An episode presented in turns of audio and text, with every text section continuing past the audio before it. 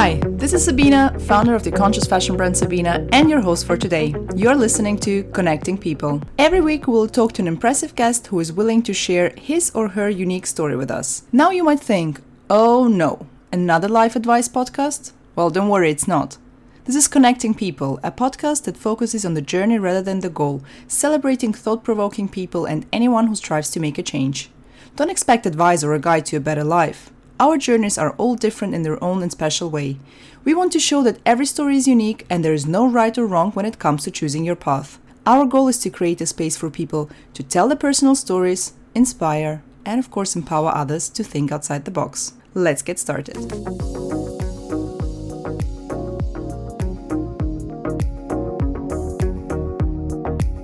Today's guest is Niliana Fuenmayor an award winning designer, creative entrepreneur, and consultant. Niliana is the founding director of A Transparent Company, which is a consultancy for sustainability, innovation, and communication strategy. Before founding her own business, she won the Kering Award for Sustainable Fashion, worked for Stella McCartney, and was the fashion lead and consultant at Provenance. I talked to Niliana about her journey as well as her approach to sustainable innovation and transparency in fashion. Hello, Niliana. Thank you so much for joining us today and giving us your precious time. I really appreciate it. Thank you for the invitation, Sabina. I do apologize if the sound is not 100% perfect. Uh, there's a construction site happening just next to our studio. But before we jump in, before we start, can you tell us what your job is today and what you do for work? Right. So I'm the founder of a transparent company. It's a consultancy working in the fashion industry to help accelerate positive impact. Mm-hmm. Uh, we believe in sustainable innovation. Without technology innovation, we believe it's not going to happen mm-hmm. at the mm-hmm. rate that we need it to happen. So yeah, I work with the industry to um, enable that acceleration in intersection of fashion and technology and, and innovation. Amazing. And did you always want to work in that field and have that job, or is it something that just developed over time? No, I wanted to have a label like you. I studied fashion design, um, but yeah, I realized that the industry needed a bit more expertise in, in, in sustainability and, and, and how push maybe as well. Yeah, I think entrepreneurship is about being agile and and and finding ways. Yeah. So I just found my way, eh, my freedom inside yeah. of this very rigid structure. When that was all happening, I was trying to go to the US to study fashion because at that time I realized, wow I can study fashion in the university. This is crazy. I didn't yeah. realize. So I, I did go. I was looking at Parsons and mm-hmm. Chicago Institute of Arts, and um, I was like, you know, at that time the internet was like, you can actually order a brochure through their website. Like this is like, and I will get it through the post. I was like, oh yeah. my god, it's so exciting. So um, yeah, you're giving me flashbacks. But yeah, um, then, but of course, Venezuelan, and then how do I pay for university? Yeah. University back home is for free. So it is for free in Venezuela. Yeah. yeah so I feel a bit guilty as well. Like, what do in I Austria do? It's also for free. Yeah. I well, I remember when the people from the university came to our school, they were like, this massive book and you have to choose a, a career. Yeah, yeah. and everybody was like doctors, dentists, you know, engineering, architecture, the most exciting. Mm-hmm. Um, and I just I just flicked the book and I ended up in art history. Mm-hmm. So I applied for art history and I got in. And I did one year of art history. Amazing. But I graduated super young when I was 17 only. Yeah. So I, but that was really faith, I think, because that really helped me to gain tools to, you know, um, get inspiration and do yeah. research and, yeah. and that helped me to build my portfolio to then apply yeah um, how did I end up in the UK? That's a long story. can I just before we before we jump into that story, can I just ask you the book that you mentioned? So when you were looking at possible careers, um, when I when I talk to younger people, they always feel like they're being judged if they mm. choose a career that is not um, one that people would understand. So let's say there are certain jobs where people can imagine and they understand what, what type of requirements are needed or how your everyday life will look like. And then there are jobs where it's more difficult. And I hear a lot that they are troubled from the very beginning because they feel like people are judging them, like there's uh, a lack of a certain respect for, for certain uh, yeah. job groups, you know. Yeah how did you feel? Did you feel like people are telling you off? How did your parents react when mm. you hmm. decided to go towards art, even if it's art history, but then with the possibility to expand towards something, uh, you know, more fashiony? Yeah, I guess a few things. Um, I'm the youngest of four, so in yeah. a way, I had a bit more freedom yeah. However, my dad is from a very academic background, mm-hmm. so this was interesting because my mom had this shop. So in a, in a way, she's like has a fashion boutique. Yeah. She makes clothes. She used to be a buyer as well. She had a business, but it wasn't seen like she was just a dressmaker maker. She had yeah. a shop. That's it. So it was a very interesting conversation debating on where I was gonna go, at, in what capacity I was gonna become a fashion designer, if so. So yeah. basically, I felt the pressure. I had to do it in the best university. Or something That's when London came yeah. about as well, because also it was cheaper for internationals to come here than the US. Um, yeah, basically, um, I met some friends from London that ended up in my hometown, and then, long story short, life took me to London for a summer. I discovered London and I stay in a, one of my friends' place, and his mom was like, "Oh, do you have you heard of London College of Fashion?" And that's how I researched, and then a year later, I moved to, to the UK in 2006. Amazing. To study here. Amazing. uh, yeah, fashion design and technologies for women, women's wear. Okay, so now you're in London. Um, you have quite a bit of experience overall. You, I would say, kind of understand what the fashion industry is and how it mm. feels like to work in it. How was London for you? Was it different than the US? Was it different than you imagined it? And what challenges did you face, let's say, in the first year being abroad? Yeah, I always felt more European than American, even though my accent, my first English, I learned it as an like American accent, and you probably can sense that I've got a bit of a mixture of I'm really bad. I'm really bad at telling uh, where people are from by their accent. Yeah, people say I have an international accent. I'm like, yeah, that's a very nice way of putting it. Oh, I never heard that international accent. I will uh-huh. say that from now on. I like yeah, that. International. wow, London 2006 when I moved here, it was very different to what it's now. I mean, we didn't have social media for it. Well, yeah, Facebook, but you know, it wasn't really um, something that we we're sharing our lives. So I think mm-hmm. I don't have that many memories, like per se, mm-hmm. in terms of pictures, but I do remember just going out and research fabrics and and you know, like going to museums and and and, and that's when I reapply my art history skills again. Yeah. And doing the sketchbooks and, and really trying to conceptualize concepts and mood boards and stuff. That was just a, I, I my first years in London, I just I was just so grateful and passionate I was doing it that I don't even remember if it was cold and gloomy and dark. Like that didn't even hit me. Yeah. Like I was just so on it, and yeah, until like yeah, 2008 and nine, things were changing because I had more challenges because I didn't get a student loan mm-hmm. because of the recession, and yeah. so that was another story that. so what did you do? Mm. Were, were you kind of scared that you won't be able to graduate from university?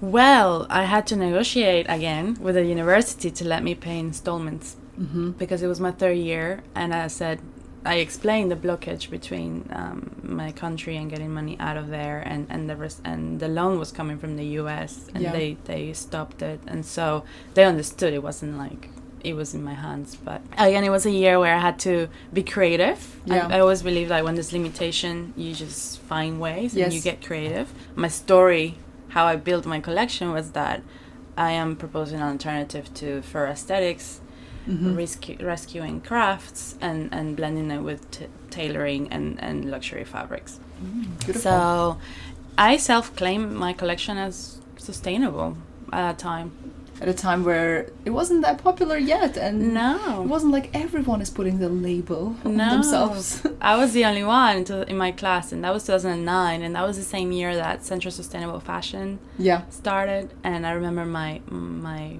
course my course leader Rob Phillips is like, yeah, there's this woman that needs like a sustainable jacket or something to go to an event. I'm like, okay. Or something. Can you finish that and just give it to her tomorrow? I was like, I, I spent the whole night finishing yeah. this jacket and it was for Dilys Williams. Amazing. the next day. Yeah. That's amazing. So that's how my, I got to know her. Oh, that that's a beautiful story. Do you think that university was crucial and important um, in your journey, or do you think there would have been another way to break into the industry? Yeah, of course.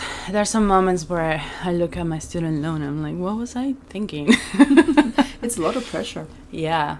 But yeah. I mean, there's pros and cons. Mm-hmm. If I would have gone for the I want to do a label, I'm sure I would have done it, but I think it would have ended up being very something very different. Mm-hmm. Um, and I think the opportunities that I had through and the network that I had access to through university that was the most important. So I always think, and I do say to my students, like, just don't expect that university is going to shape you. You have to use it as a vehicle to make your dreams come true, but mm-hmm. you need to be reaching out, asking questions, networking. You will be the one doing the work doesn't matter what type of university you go to. Yeah, exactly. Yeah. At the end of the day. Yeah. So I think it's good to go through the structure of university if you can. But I do get a lot of LinkedIn messages of students asking me, "You think it's worth going doing an MA?" People do ask that more and yeah. more. Yeah. I last week I got one saying a girl from the U.S. I've been try- I've been working in textiles for so many years. My hands hurt so much now. Mm-hmm. I can't keep going, and I, I'm thinking to go back to school and potentially, you know, changing careers, changing careers and yeah. sustainability. Like that's that's amazing how ten years later exactly 10 years later yeah. since i graduated from my ba it's like wow it's a thing now. Yeah. And i'm so glad. I mean there's so much more to do of course of course. No but it's good that people start to get uh, at least a sort of understanding what it means or what kind of questions should be asked or uh, how brands should be um, you know kind of be accountable for what they're doing and yeah. what they put out there. It's very interesting. So you also mentioned that you've done internships. Mm-hmm. um, how many have you done if you can tell us? Uh, do you, how do you feel about internships? I struggle a lot with uh, this not being paid for internships which mm-hmm. i never appreciated. I've done a lot of work for free unfortunately. I had to. How do you feel about it? How was your journey on that? Um, I think my first inter- uh, sorry uh, internship was because a friend of mine from uni was like, "Oh, you want to come to the studio? We need some more help." Mm-hmm. And and it was um, Emilio de la Morena. Mm-hmm. Yes. Um, this is like 2007. It was the first time I come in, walked into a studio from a designer in London, and mm-hmm. it was mm-hmm. in South Kensington. It was very exciting. Uh, but I saw how how a brand can look much bigger than it is and it's it's because you are having 10 people in a small place working endlessly. And i was like okay interesting. Um, i did i just i went there like just three times. Um, but i guess my proper first internship was at Pringle of Scotland. Yeah yeah and uh, because I knew that whole thing about not being paid, I tried to reach to a bigger brand. Mm-hmm. And I was lucky because the sister of a friend was working there yeah. and she needed help. And so there was a contract in place. I heard lots of other things from other, other peers. And at that time, nobody wanted to go to um, Alexander McQueen. And you know, it's, it's like, well so for me at the beginning, it's like, oh my God, Alexander McQueen is amazing. Yeah. And I, I also know a lot of brands who are very loud and uh, about paying everyone uh, in the manufacturing sector and in all the factories. But then I know that they have interns in their studio that they're not paying. So it's mm-hmm. someone directly in front of their very own uh, face. But somehow this doesn't count. I think it's not right to teach young people or whoever tries to break into the industry or can't afford university, for example, mm-hmm. and then mm-hmm. decides to start with internships. Yeah. I think it's just not the right way to approach it because it yeah. makes it more elite from both sides. You go to university if you can afford mm-hmm. it these mm-hmm. days.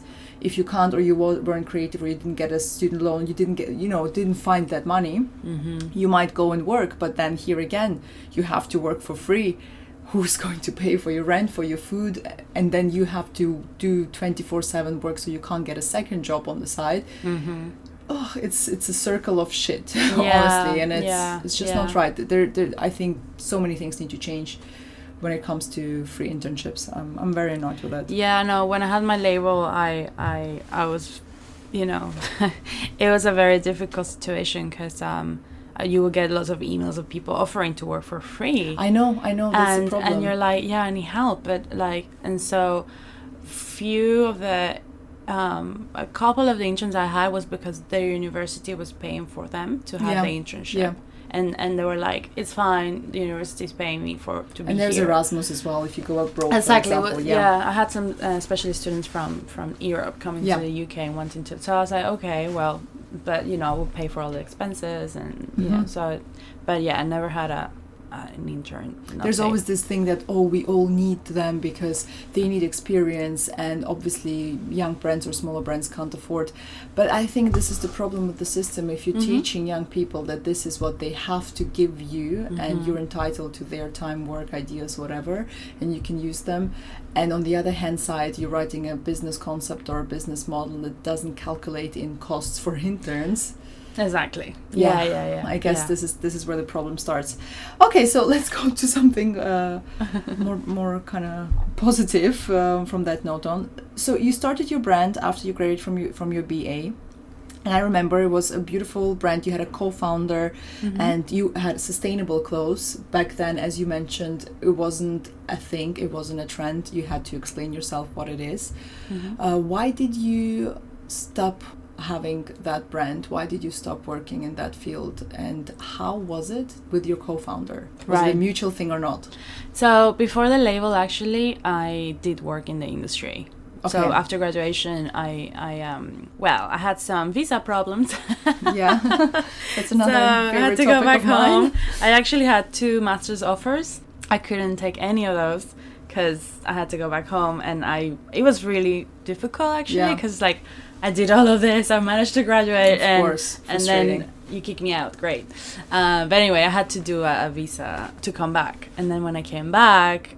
I actually went to Central Saint Martins to work as a consultant in the design laboratory. So Mhm. things change a lot Yeah, um, but I learned skills of how to to deal with clients and how Yeah. to basically I started the whole freelance kind of path hmm an independent path through through because I refused myself to work for free. Oh, One because I couldn't, Yeah. and two because I, I did so much to get where I was. I needed to get paid, so Yeah. I did take that route. I did that for a year, and then um, but before that, also I did a bit of Stella McCartney for Adidas hmm and um, a bit of Burberry as well. yeah, So I did have a bit of experience in the industry, Mhm. but not like the plan how it was going to be. Nothing turns out as you plan it, basically, Yeah. and you have to be super flexible and agile with that. exactly. And it was in 2000 and um, well, I did have a bad experience actually with a brand. I'm not gonna mention, but that was like, well, if I'm doing all of this and I'm not gonna get rewarded, I might as well do it by myself Yeah. for myself. Yeah, So I decided to open.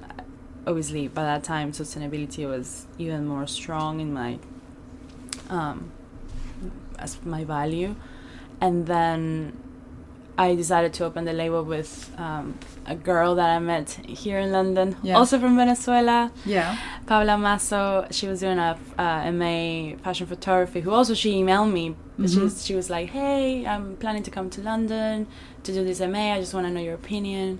And so anyway, we stayed in touch. Um, and after she graduated, she moved back to Barcelona. But I, I had a feeling that it was a good complementary. She had yeah, graphic skills, photography skills. She loved fashion, and I had like the fashion design skills and and entrepreneurial spirit for Yeah. our business. So yeah, um, we did it for two years.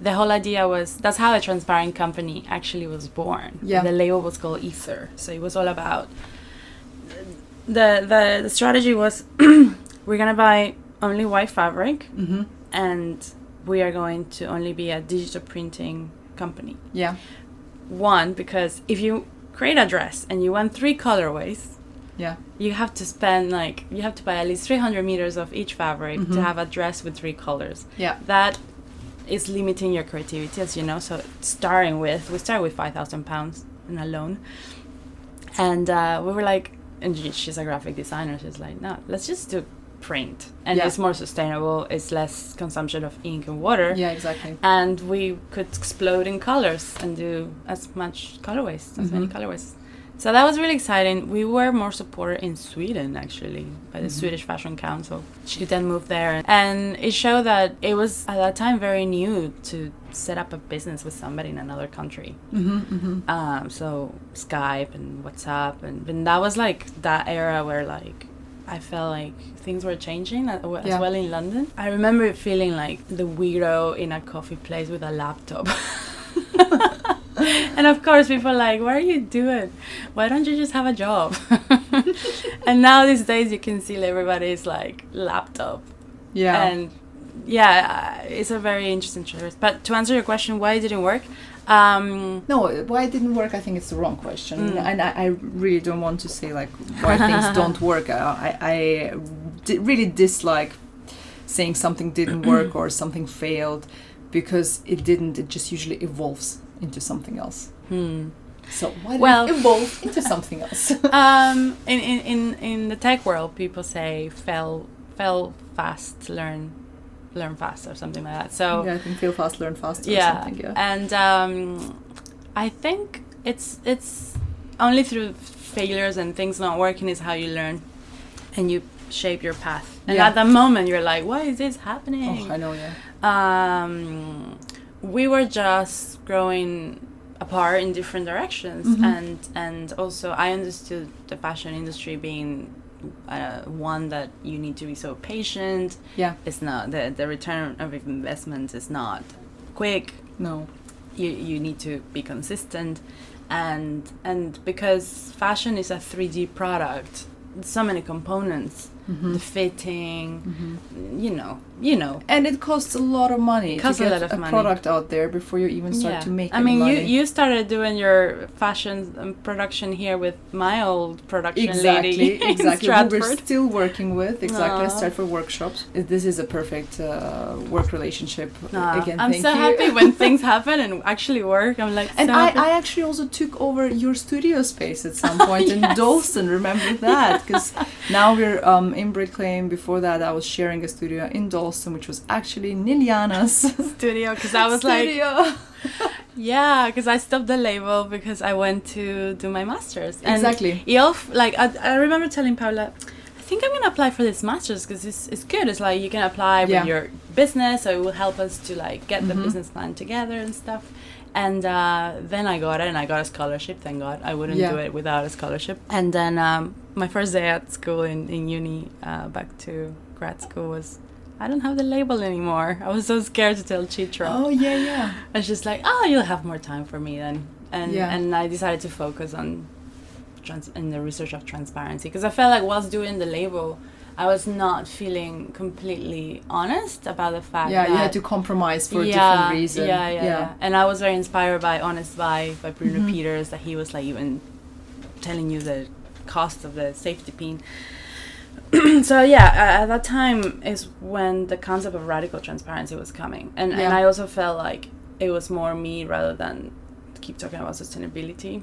It's so important to know when to let go if it's necessary to let go to Mhm. evolve to move and move on to the next step you know it doesn't have to be that one thing and as you mentioned before just because you imagined something to be in a certain way it doesn't mean it will be because that's why it's called imagination you're imagining something first then you're trying and reality might be different but not worse No, exactly. Yeah. yeah, Yeah. and it suits your personality and purpose sometimes more than if it would have happened exactly how you wanted. Exactly, and that purpose bit is also important. I think with starting businesses these days, there's no point to start a business that doesn't have a purpose because there, Yeah. there's something else out there that does exactly the same Yeah. thing. So if you don't have a purpose, Yeah.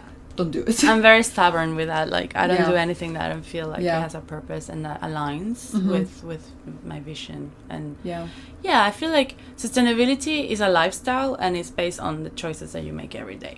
Like, Exactly, yeah. from from having your own coffee cup or getting one from the shop to do I fly, do I take a train or everything. So it's in business as well. The one thing I feel like sometimes fashion doesn't understand is that a sustainable business means I always say it's three layers. One, the business purpose needs to be f- like yeah, focus on a sustainable business that relates to the fact that it has to Mhm. be financial financially sustainable yeah, in order to really like you can't change the world if you're not taking care of yourself. So exactly. Yeah, so I relay that a lot from to, to like how you need to first be very clear about your purpose to then be, build a business that will be sustainable both financially and in impact and then how that's going to be part of the overall bigger picture. bigger picture Mhm. and how your business is going to actually contribute to to to positive impact. Yeah. yeah. Um, so yeah, that's, that's a good summary of it. That's like the three steps, I think. Yeah. Yeah, and then when I went to the masters, um, I ended up eight months later winning the Kering Award for Stella Mhm. McCartney. I remember that. And that was one of like the things I could have not imagined 12 months before that. yeah, of course, of course. Would you say this is a milestone? yeah, and it was kind of like, yeah, it was. And I even remember I bumped into Dilys Williams again in the hallway, and uh, she's like, "What are you doing here?" I was like, "Oh, I'm doing a master's. Oh my god, you have to apply for this thing, Kering partnership we have for the next five years. Yeah. This is the first year."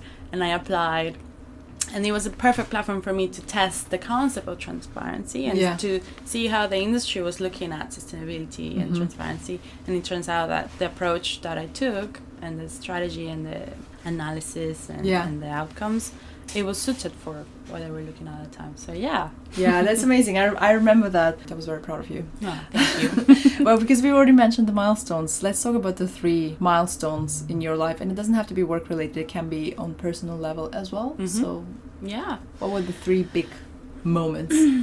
I guess one would be moving to London, making it all happen. Mhm. Um, I remember um, one day driving back home, and I just told myself, I'm not gonna stop my dreams because of money. Like, Yeah. I'm gonna find a way. yeah. And and I feel like as a young person, being so determined and making it happen, I feel proud of myself. I think Mhm. that um, th- having the label was very important. Yeah. Yeah, like That's where it all started. risking it. The birth yeah, of it. Yeah. going for it and standing for my values and Mhm. not compromising, Mhm. working for a larger company that would give me a salary but I was not happy with. I think that was really difficult, Yeah. but that was something that led me to other opportunities. Yes. Yes. Yeah. It wouldn't be possible then to go on to the EMA, winning the award, starting a transparent company. Mm-hmm. It's all tied together. Yeah. I mean, life and work for me is very interconnected. Yeah, same. you know? it is very difficult to say what is what these days. Yeah, doing the case study on, on the first case study on blockchain in fashion was Mhm. uh, a very breakthrough experience because again I was bringing something new to the table, Yeah. pushing the envelope, and and and that created a lot of uh, uh, almost like a domino effect on on the industry, understanding more about technology. Yeah. and that also gave me opportunity to become more of a, an educator i guess. Someone asked me actually in an interview recently what my milestone, like my big milestone was, and I feel it's um, a contribution of uh, tons and tons of uh, little small milestones. Yeah. that all contribute to that thing. It's called life. yeah exactly Yeah. so I do understand you. i mean it's already hard to like wake up every morning and trying to be the best human being you can possibly be in this world that is changing so fast and Yeah. that we don't feel we have the the reach or the tools to impact exactly. Yeah. but that's why i always say like you vote with your wallet every day you choose Yeah. a service or a product Mhm. you are voting and that's how that's the strongest vote we can have Yes. today and and i think that's how you're gonna build your lifestyle and how you're gonna feel proud and one day reach that milestone or whatever Mhm. it is Yeah, I agree with you. So let's do some time traveling. Let's Mhm. go to the future. I know you like the future. You work a lot in the future, I would say. yeah. Um, so, what do you think is the skill of the future? i googled it once like three You did. three years ago the first skill that came out i remember was networking Mhm. and I was like- Mm, I was we'll like- to that topic. and i was like what is that a skill Yeah. it is and it is yeah. um, being for the past three years an entrepreneur, a solopreneur, Yeah. um, the consultancy, traveling, meeting people. I mean, that's why you spend the most time. Mm-hmm. But how do you convert that into Yeah. action? And how do you build trust? Yes. How do you establish a relationship? How do you get things done? Tell It's- us how. It's all through networking skills and Yeah. well, like soft skills. Yes. Yeah. Yeah. So you would say that networking is still for you the, the skill of the future. Yeah, at the moment, I'm a bit like working a lot behind the scenes. Yeah. So I'm not, but like I was saying earlier, also like in school, like if you're in a university and, and you don't go out to events and ask things and Yeah. make friends, and then you're missing an opportunity of other things to come up. So well, um, you, you um, can't be everywhere at the same time. That's also something you need to understand. Yeah, yeah, you need to be clever about it. Absolutely, absolutely. Yeah. Um, so that's why I think it's it's about the balance between mm-hmm. knowing when you need to work uh, network with a purpose. Yeah. Um, and then when do you need to go back to your desk and get some work done. Yeah. But I think even when you establish those relationships, um, nurturing them and keeping the trust is so important. Um, Would you say that most of your network you found through um, personal engagement that you went out to events that as you said mentioned before it was at university or is there a way to network purely online i mean of course you can link in with somebody and then arrange a meeting for a coffee and but the the relationships i have that have evolved yeah they were because we met in an event or um, or because somebody introduced me to somebody mm-hmm. um, mainly yeah yeah mm-hmm.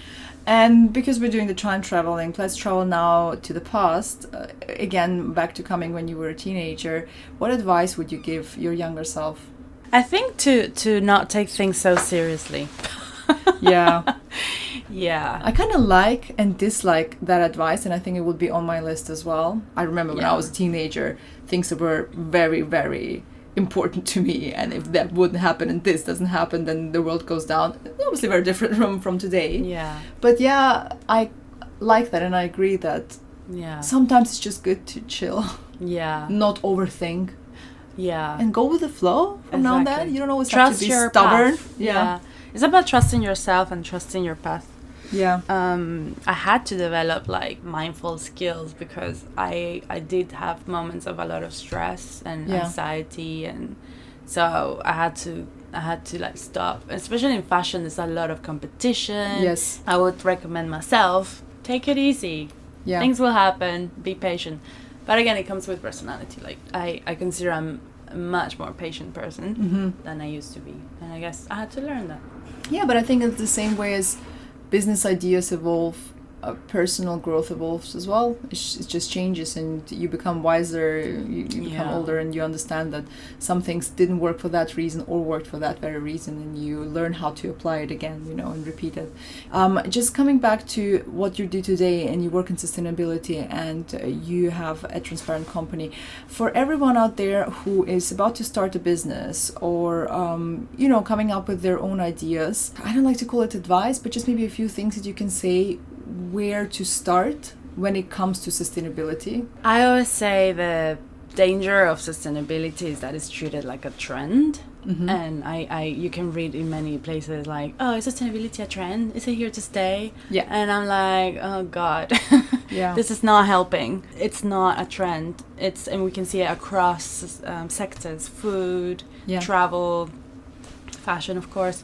So it's like, it's a lifestyle and and we need to uh, understand that where we are in the world right now if we don't change our habits we're gonna really regret it in the next 10 years. Mm-hmm. so um, i feel like the media taking on board the sustainability as a trend as a new thing as a new topic it can be a, a double-edged sword. Yeah. Like, yeah you can motivate some people to become more mindful and sustainable yeah. but at the same time you can make people like oh I had enough of this. Mm-hmm. Yeah, yeah. And also the guilt, like yeah, it, comes with the guilt. It doesn't help. No one wants to be told off or told no. that they're doing things wrong. You know. It's like people like, oh my god, I was in a picture with a plastic plastic straw. It's like. yeah. It's uh, we're gonna start judging ourselves because of that. Mm-hmm. Um, obviously, we all want to do the best, but you know, Just and let if, me be. yeah, let me be. And if I do like a wrong thing that doesn't look sustainable, I can get judged immediately. Yeah. So it's just yeah. like, really? no, it is exhausting. I, I know what you mean. But then um, I just spoke yesterday to um, my team and, and we said how it's so true to say we don't need one person doing it 100% perfectly we need a lot of people doing 5% of it you know Trying. Would, yes it would change so much exactly. that's true so you think if someone wants to start a sustainable business or has sustainability at the core of a business model the best way to start is to look at the changes that need to be done in the world and the gaps that we have in order to sort the problems and then see what you can do to actually be part of that change in a very realistic spectrum of, of things like from i'm not going to use plastic bags for my packaging Mhm. or i'm going to look at recycle whatever like you Yeah. know you, you need to do some research and i've seen businesses like really being actively doing that Yeah. And in terms of transparency, uh, what would you recommend for consumers? Should they reach out to brands, to companies, ask them, email them, uh, be, you know, proactive with asking the questions or where things are coming from? So this comes again with the voting with your wallet. And yes, if, if you want to put your money where your mouth is and Yeah. say, I want to be sustainable, only sustainable fashion, of course you're going to be more inclined to ask. Yeah. But also there's some misconception like that these big brand retailers are not sustainable. Mm-hmm. They have the opportunity to create a m- m- much bigger impact because Yeah. of their operations being much bigger. So maybe buying an organic T-shirt from H&M is not as bad as buying an organic T-shirt from a smaller brand. Mhm. Like, it's it's, it's relative. So okay, do I ask the smaller designer that's trying its best to do the best organic T-shirt in the world? Mhm. Where is this coming from? Who made my clothes? Or do I ask the bigger retailer? Mm-hmm. Um, I don't have the answer to that. I think we have to ask whatever product we want to buy. Yeah. However, is it realistic that we're gonna ask everyone Yeah. before buying it or after buying it? So yeah, we have campaigns like Fashion uh, Revolution every 24th of April, but it should be Fashion Revolution every day. Yeah. I think it's about consumer behavior and and again embedding it in your lifestyle, like Yes, in yes. your in your purchase behavior. Like how do I find out more? Mm-hmm. And um, of course, it takes more time, but um, how can we make that more simple for the consumer? So that's why we work a lot with like how can we enable information through just scanning a garment, Mhm. tells you the story, gives you Mhm. more verifiable information at the point of purchase or online. So that is going to make your life easier and, and, and inform your purchase decision at the end.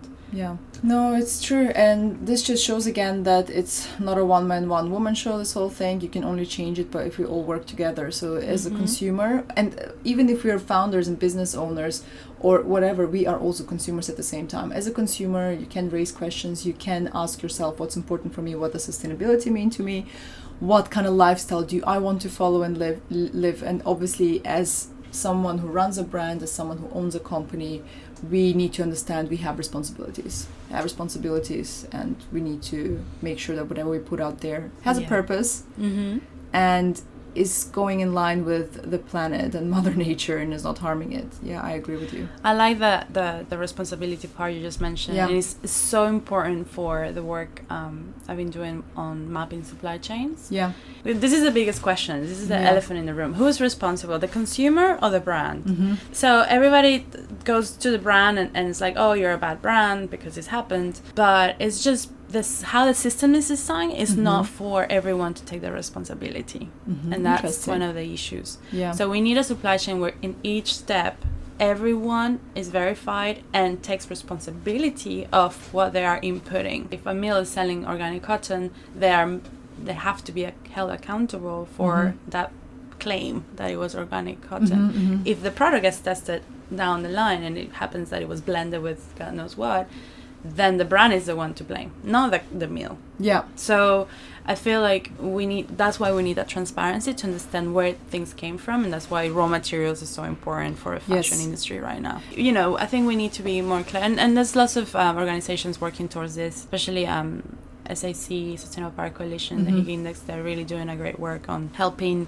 There's an app that just launched actually on on helping consumers understand more the impact of the clothes and how Mhm. they buy and all that. So yeah, I'm working with them, and um, also on the chemical side with Yeah. ZDHC, which is another multi-stakeholder initiative. yeah So yeah, um, I'm focusing on that on how can we create a more common language in the supply chain world mm-hmm. to help the end product to be more transparent in the way Yeah. that brands can feel more confident to communicate. yeah so just one last question do you Mhm. think is it too late or do we still have time to save the planet On my way here, I was thinking about um, Greta Thunberg. She's in the middle of the ocean in this boat, reaching New York for the climate week, whilst we have news on the Amazon in Brazil being burned since 15 days and nobody knew. Um, and only when the smoke reached out the big city, Sao Paulo, is like people can see the impact. I feel like we need to un- start understanding that we don't need to see Yeah. to act. So it's like Greta says, the house is on fire. Now Mhm. the forest is on fire, and what are we gonna do? And I feel sometimes we feel powerless. Eh, What can we do? We can't go there with a bucket of water and Yeah. turn off the fire, but we can really put pressure on the leaders that are putting the blocks to to to not let the right legislations and laws in place to Yeah. protect. And that goes across in ev- to ev- every sector and Mhm. from product compliance to to you know equal rights and Mhm. so I don't think it's late, but we don't have much time to waste. we need to act. We need to act. It's time to act. Yeah. Let's talk. Let's act. I like that. Let's do that. Liliana, thank you so much for your time. Thank you, Sabinna. Thank you very much for listening to this episode of Connecting People. We hope you enjoyed it. If you would like to find out more about our guests, simply check out the show notes or visit our website sabinna.com. That's S A B I N N A.com. This is a weekly podcast and a new episode is released every Sunday, so make sure you join us again.